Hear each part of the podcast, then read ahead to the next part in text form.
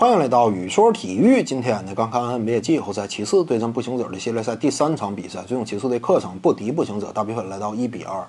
本场比赛骑士队输球啊，可以说输的非常典型。就是这支球队呢，往往在季后赛当中，在上半场阶段，他是能够打得像一只下山的猛虎一般的，但是到了下半场之后呢，他往往就是一节不如一节了。而他的对手这个步行者队呢，能够看出啊，今天步行者在上半场开局阶段遭遇了一定的问题，但是此后呢迅速恢复。就是这支球队展现出来的状态呢，那就是如同芝麻开花一般，呈现一个阶梯式上涨的趋势。就是两者之间这样一种对比啊，让人不免联想到当初 CBA 总决赛二零一二年广东对阵北京的那个系列赛。当时的广东队呢和当下的骑士队两者情况啊有很多相似之处。就是那会儿的广东呢，他同样也是一支常年称霸一方的豪强强队伍。球队当中呢，也因为年龄结构老化的问题，青黄不接的情况出现，导致呢球队这个体能啊受到一定的困扰。所以呢，在比赛当中啊，开局阶段广东队那也是能够建立起一定的分差优势，打出自己的气势的。但是到了下半场之后，往往呢就是被对手打了个丢盔弃甲。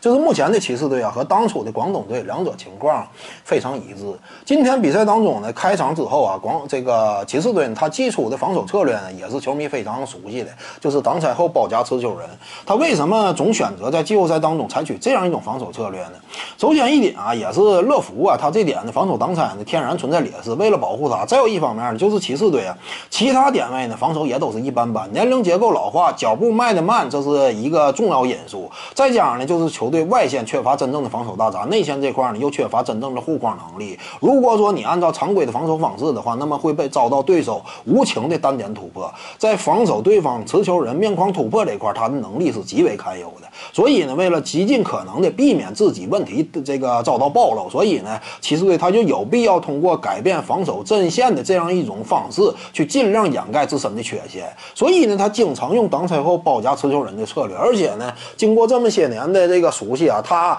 对于这样一种防守策略的应用呢，也是得心应手的。就是在挡拆包夹持球人的同时呢，非常注意掐断你第一传球机会，呃，容易易造成对手失误。比如说今天步行者就是在仓促出球的情况之下，急于出球，遭到了对方的抢断，进而发动起了快攻。在这样一种情况之下呢，步行者出球啊就越发的犹豫，而你越犹豫呢，对方这个窗口期给你机会的时间缩的就越窄。因为我们清楚，骑士队在这样一种防守策略之下呢，你的机会那就是尽可能的第一时间抓紧出球，然后争取局部产生多打少的局面，避免呢骑士队在包夹等你出球之后，两位球员再迅速回防，这样呢你整个局局势就又打不开了。这个窗口期非常狭窄，再加上步行者队呢，今天他在第一时间出球这块做的不到位，所以开场之后呢，步行者进攻端呃一直都没打开。但是到了下半场之后呢，整个形势发生了改变。一方面我们清楚啊，就是骑士队呢，整个队内人员结构老化，平均年龄联盟当中这个年纪最大。在这样一种情况之下呢，他很难将这样一种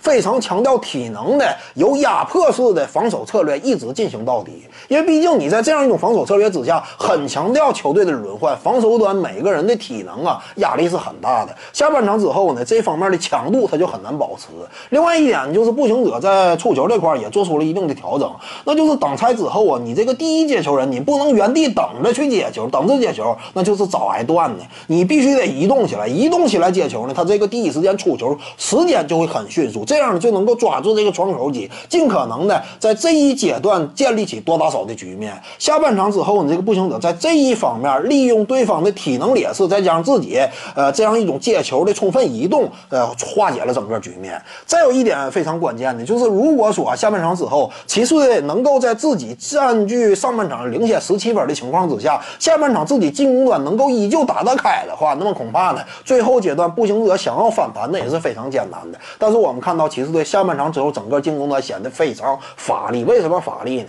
就是骑士队整个进攻啊，它有一个非常明显的晴雨表，那这就是你看詹姆斯的打法。如果说詹姆斯啊在赛场之上依旧能冲能撞的篮下一直强攻的话，那这就说明詹姆斯他的体能非常充沛，整个球队呢带动起来也是不成问题的。甭管是詹姆斯单打还是突破之后分球，那都是能够率领球队打出优秀的进攻表现。但是到了下半场之后，我们发现呢，詹姆斯大。量的中远距离开始投射了。这是什么信号呢？这是詹姆斯体能开始出现枯竭、开始亮红灯的信号。你别看说最后阶段啊，詹姆斯连续的两记三分命中，一举追平比分，但是结果呢，整个这么一个漫长的下半场阶段，其实对进攻始终都没有打开呀。最终呢，被这个步行者队这个赢球。这一点呢，就是。呃，最近这么三四年以来吧，很少见的，就是骑士队，你谁能够想到他在第一轮当中能够连输到两场比赛呢？这个情况都是呃难以想象的。毕竟此前呢，骑士队他甚至在整个的东区征战当中，打到东决当中都很难遭遇真正的威胁。但是今年呢，在首轮当中面对步行者这么一个原本认为是骑士队最容易对付的一个东区对手，结果呢？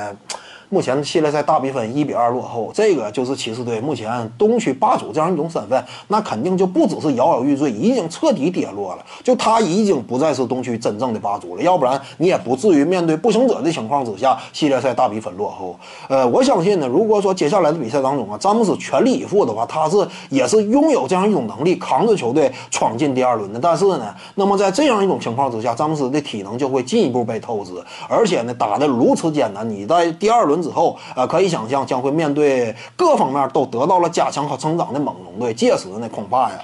呃，那么这个整个系列赛的形式呢，那我们也是拭目以待吧。本期呢，就跟你各位聊这儿。如果你喜欢本视频呢，点击屏幕右下角订阅，咱们下期再见。